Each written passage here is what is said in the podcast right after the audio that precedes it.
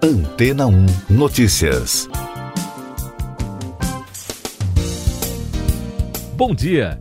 Cientistas americanos descobriram na Bolívia evidências da transmissão entre humanos do vírus responsável por febres hemorrágicas com sintomas parecidos aos do ebola e da dengue, conhecido como chapare. O resultado do estudo foi apresentado na terça-feira durante a reunião anual da Sociedade Americana de Medicina e Higiene Tropical. Em entrevista ao jornal The Guardian, a epidemiologista Caitlin Kossabun, do Centro de Controle de Doenças dos Estados Unidos, disse que a pesquisa confirmou um caso de um jovem residente médico, um médico socorrista e um gastroenterologista que contraíram o vírus após terem contato com pacientes infectados. De acordo com os pesquisadores, eles apresentaram febre, dor abdominal, vômito, sangramento das gengivas, irritações na pele e dor atrás dos olhos. O anúncio da equipe chamou a atenção da comunidade médica porque até hoje apenas um surto do vírus havia sido documentado em 2004 na região de Chapare, a cerca de 600 quilômetros de La Paz. Os responsáveis pela pesquisa acreditam que é possível que outras pessoas tenham contraído a doença, mas provavelmente receberam diagnóstico de dengue, já que os sintomas são parecidos. Acredita-se que o vírus seja transmitido aos humanos através de uma espécie de roedor típico da região. E daqui a pouco você vai ouvir no podcast Antena Notícias. Novo apagão atinge 13 cidades do Amapá. Etiópia anuncia entrada de tropas em Triguê. Secretário de Estado dos Estados Unidos pede solução duradoura em Nagorno-Karabakh.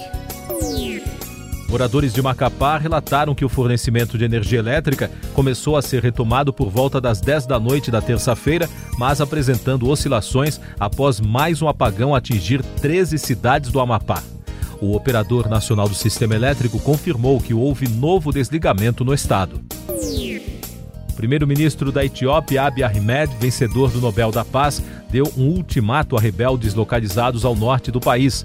Ahmed disse que as tropas do governo estavam marchando na capital de Tigre após o final do prazo para que os adversários se rendessem.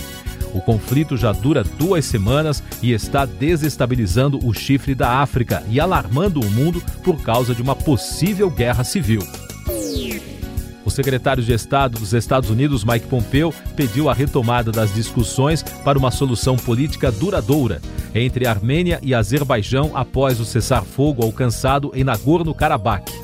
O chefe da diplomacia americana disse que, desde o início, os Estados Unidos condenaram a escalada militar que provocou inúmeras mortes.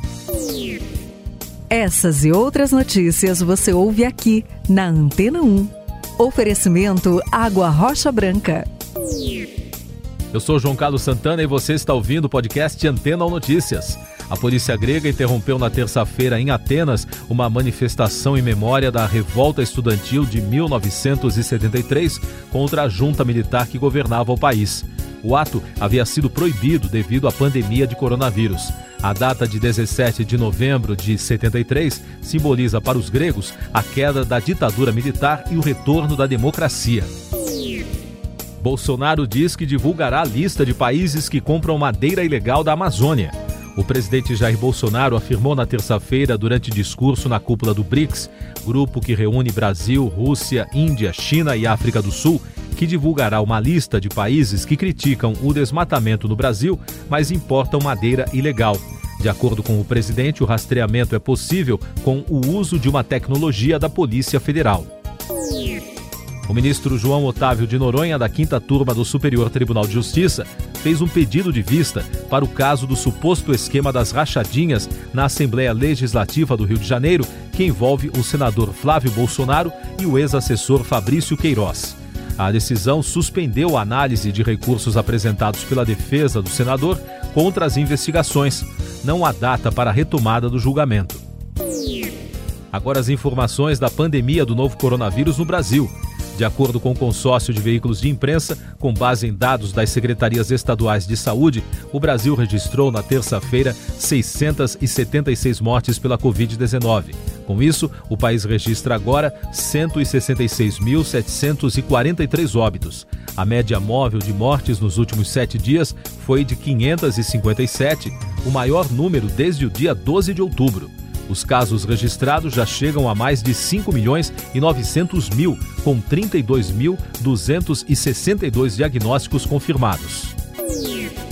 Hospital Albert Einstein tem novo salto de internações por Covid-19. O boletim do hospital em São Paulo, divulgado na terça-feira, aponta que as internações pela doença na unidade deram um novo salto nesta semana, com um aumento de 66% em relação ao número de leitos ocupados entre setembro e o começo de novembro. Ainda de acordo com o hospital, os números são insuficientes para indicar evolução da pandemia no Brasil. Em Curitiba, a Secretaria Municipal de Saúde e os hospitais parceiros do SUS, o Sistema Único de Saúde, acertaram a suspensão temporária das cirurgias não urgentes.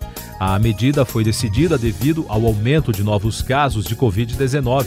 A região vem registrando o aumento de novas infecções, que hoje está em cerca de 750 por dia, em média.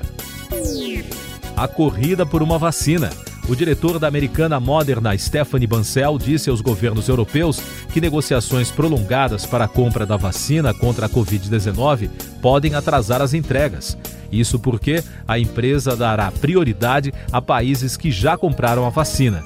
Há meses, a Moderna está negociando com a Comissão Europeia para a compra de doses do imunizante, mas nada foi acertado. Um artigo publicado na terça-feira na revista científica The Lancet apontou que a vacina Coronavac, produzida pela farmacêutica chinesa Sinovac contra a Covid-19 e que está em testes no Brasil, mostrou segurança e resposta imune satisfatória durante as fases 1 e 2 de testes com 743 pacientes. As respostas de anticorpos foram induzidas até 28 dias após a primeira imunização. Ministério da Economia melhora a projeção do PIB para 2020.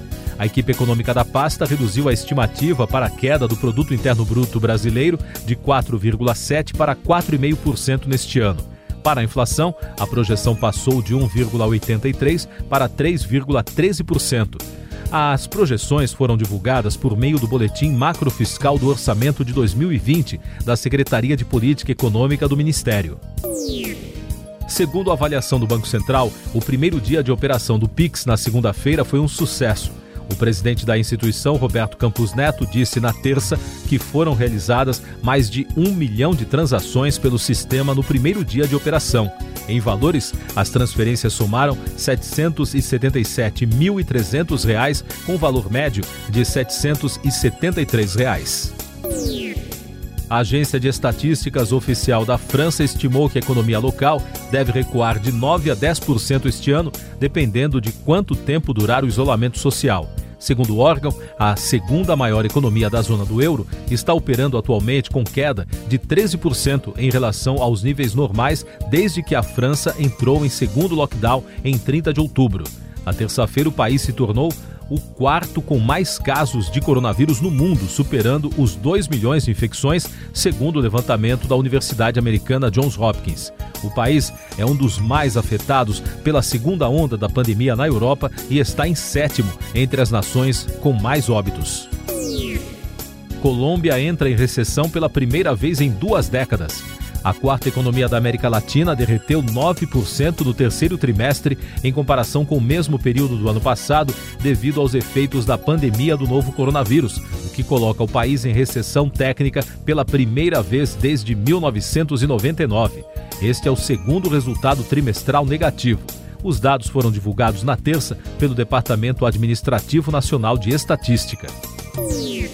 O secretário de Estado da Geórgia, Brad Raffensperger, acusou na terça-feira o senador republicano Lindsey Graham de pressioná-lo para anular votos do Estado e reverter a vantagem de Joe Biden sobre Donald Trump. Também na terça, Trump demitiu o diretor da Agência de Segurança Cibernética, que atestou que as eleições ocorreram sem problemas. A equipe de transição do presidente eleito Joe Biden anunciou novos nomes que ocuparão cargos-chave na Casa Branca. Em pronunciamento, Biden declarou que está orgulhoso em anunciar novos membros da equipe sênior, que ajudará a reconstruir o país da melhor forma, mais forte e unida. Senado define votações para a semana. Nesta quarta-feira, os senadores devem votar propostas como a dos repasses da Lei Candir e a que trata da modernização da Lei de Falências e Recuperação Judicial. Na quinta-feira, a previsão é de análise do projeto que facilita acesso ao crédito para amenizar os efeitos da pandemia de Covid-19. Representantes do Facebook e do Twitter nos Estados Unidos defenderam as estratégias como as empresas combateram a desinformação nas últimas eleições presidenciais. Durante uma audiência acalorada diante do Congresso, Mark Zuckerberg e Jack Dorsey deram seus depoimentos de forma remota na sessão, de acordo com as dúvidas dos senadores. Um quadro pintado pelo falecido primeiro-ministro britânico Winston Churchill, que representa uma garrafa de uísque, foi vendido na terça-feira por 983 mil libras. Segundo informou a casa de leilões Sotheby's, o preço final, equivalente a quase 1 milhão e 300 mil dólares, é cinco vezes o valor da estimativa inicial. Siga nossos podcasts em antena1.com.br. Este foi o resumo das notícias que foram ao ar hoje na Antena 1.